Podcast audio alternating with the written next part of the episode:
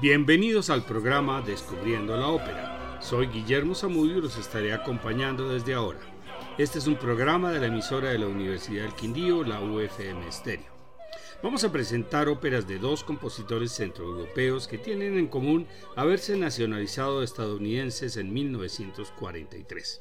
Se trata de Eric Korgol, nacido en Born, Moravia, en ese momento Imperio Austrohúngaro, hoy República Checa, en 1897, y Kurt Weill, nacido en Dachau, Sajonia, actualmente Alemania, en el año de 1900.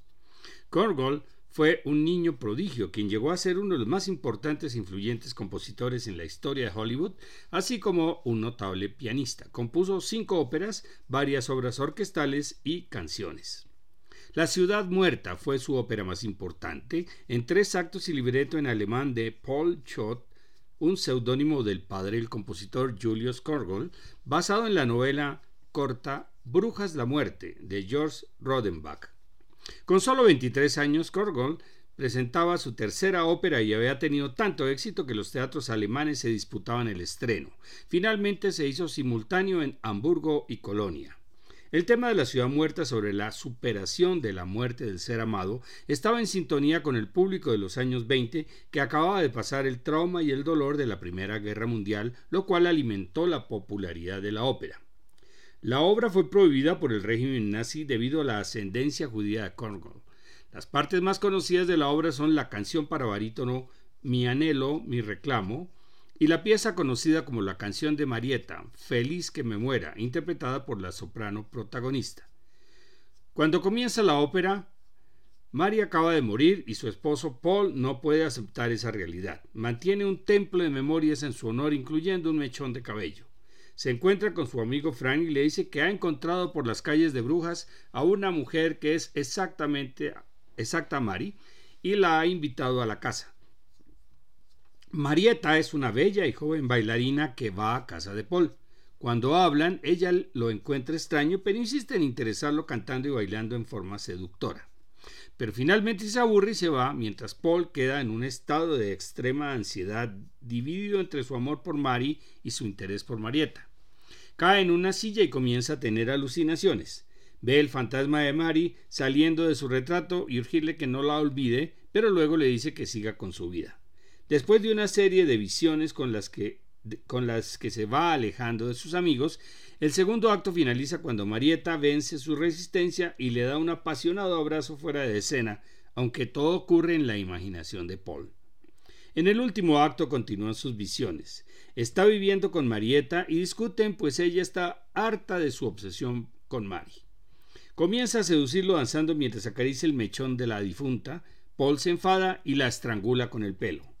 Sosteniendo el cuerpo exclama, ahora es exactamente como Mari, y luego sale de su sueño, sorprendido por no encontrar el cuerpo de Marieta, hasta que la doncella le informa que ella ha vuelto para recoger su paraguas.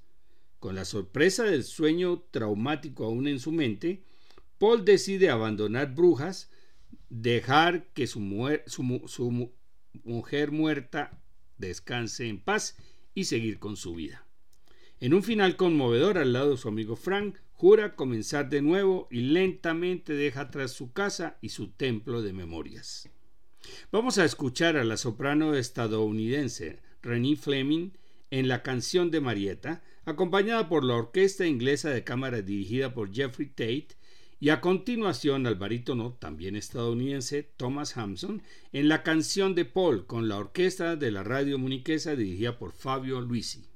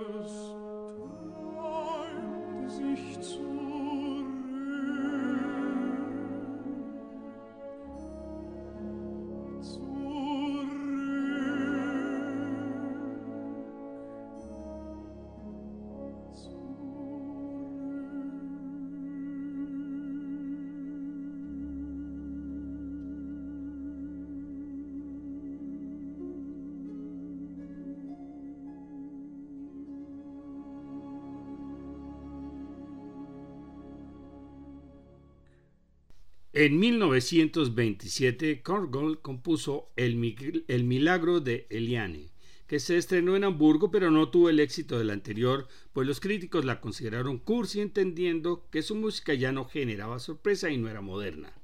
De todos modos, tiene una canción que cantan las sopranos en los recitales, Me acerqué a él.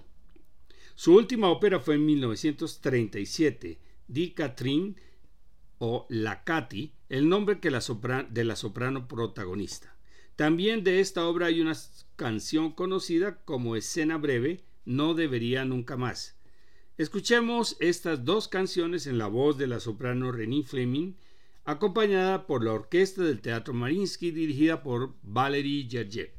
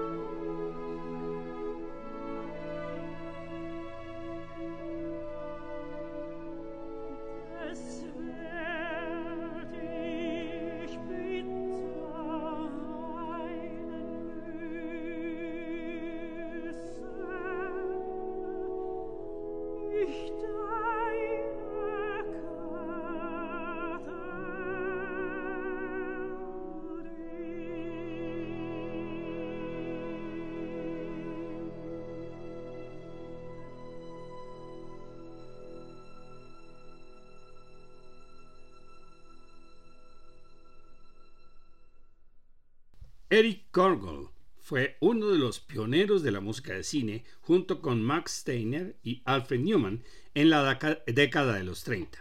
Su primera banda sonora para Hollywood fue en 1935 para la película El Capitán Blood. Al año siguiente, 1936, la música de Cornwall para la película El Caballero Adverse recibió el Oscar otorgado al departamento musical de Warner Bros. En 1938, Eric Cornwall ganó el Oscar a la mejor banda sonora por la película Robin de los Bosques. En 1942 compuso la banda sonora para la película King Rao, traducida como Abismo de, Abismo de Pasión, en la cual participa el actor Ronald Reagan, futuro presidente de Estados Unidos, por lo cual la partitura fue solicitada para su posesión. El prolífico compositor John Williams se inspiró para el tema de apertura de su famosa Guerra de las Galaxias. Escuchemos la fanfarria interpretada por la Orquesta Sinfónica de Films, dirigida por Constantino Martínez Orts, para que saquen sus conclusiones.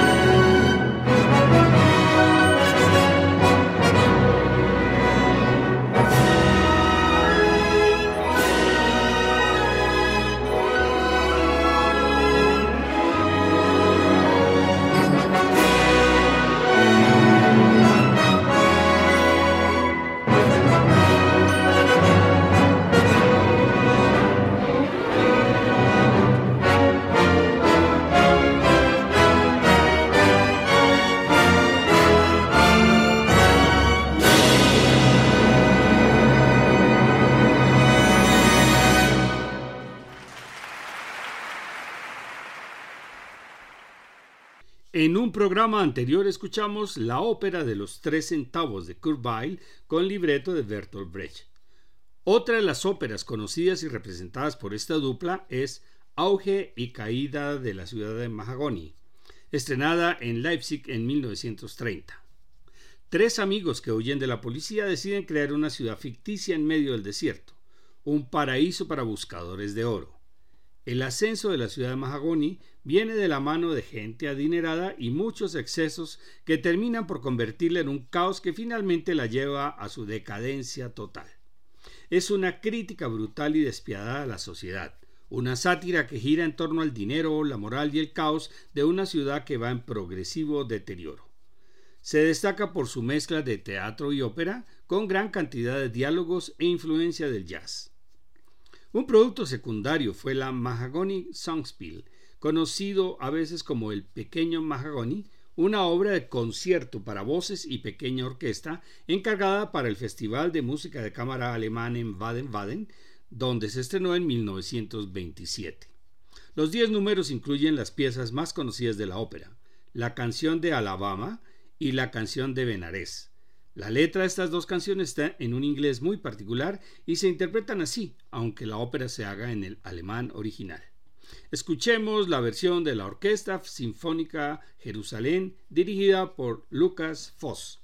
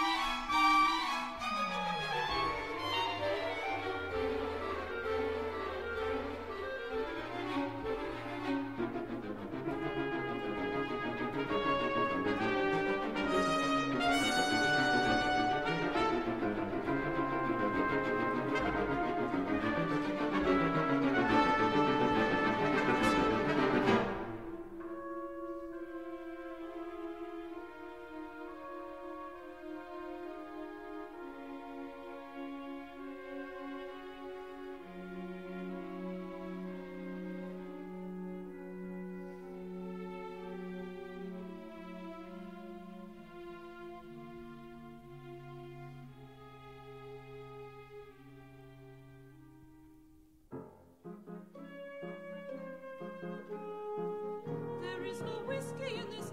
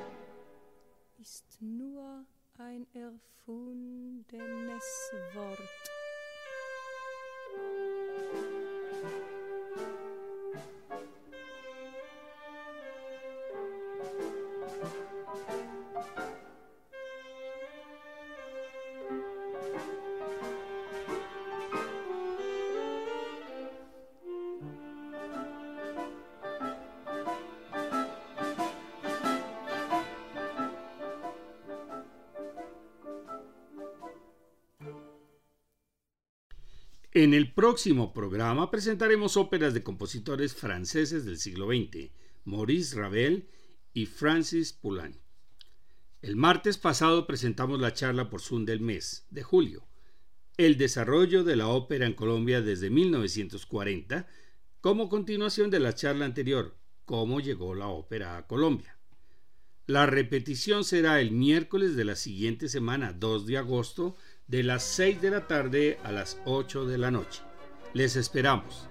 Para mayor información ingresar a la página descubriendolamusica.co donde también podrán escuchar estos programas cuando quieran. Feliz domingo.